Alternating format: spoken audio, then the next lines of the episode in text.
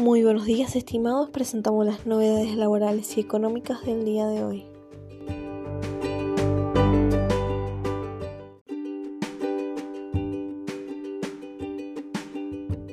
Cambios en el impuesto a las ganancias.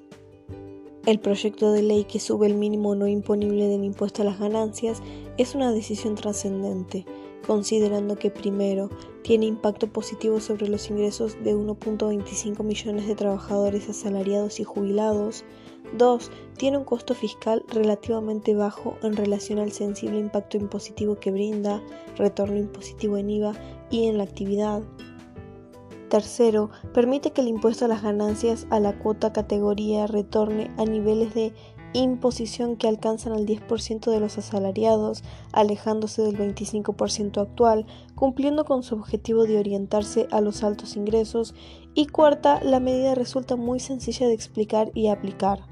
La persona que percibe un salario bruto de hasta 150 mil pesos no paga la cuarta categoría a diferencia de la norma del 2013 que tenía el mismo sentido pero se aplicó a una nómina cerrada. Esta modificación ordena el universo de trabajadores sin diferencias ni dificultades para identificar cada caso particular.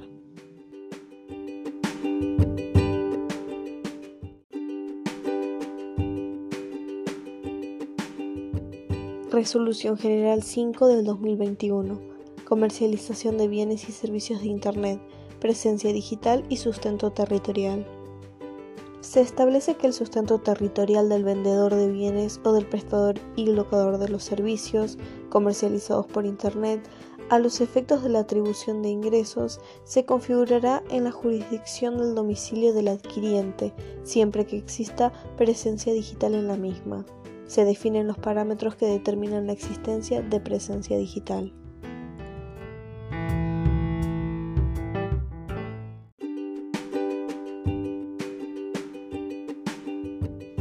Pymes que realicen factura de crédito electrónica vía web service deberán actualizar el sistema antes del 1 de abril del 2021.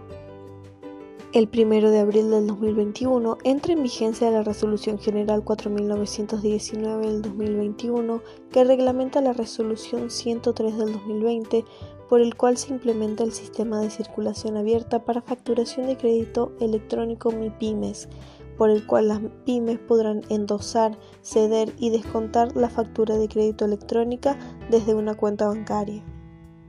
Al momento de efectuar la referida solicitud de autorización de emisión, el vendedor o locador deberá seleccionar una de las siguientes opciones de transmisión. El sistema de circulación abierta para facturas de crédito electrónicas o MIPIMES o un agente de depósito colectivo o agentes que cumplan similares funciones para su negociación en los mercados de valores.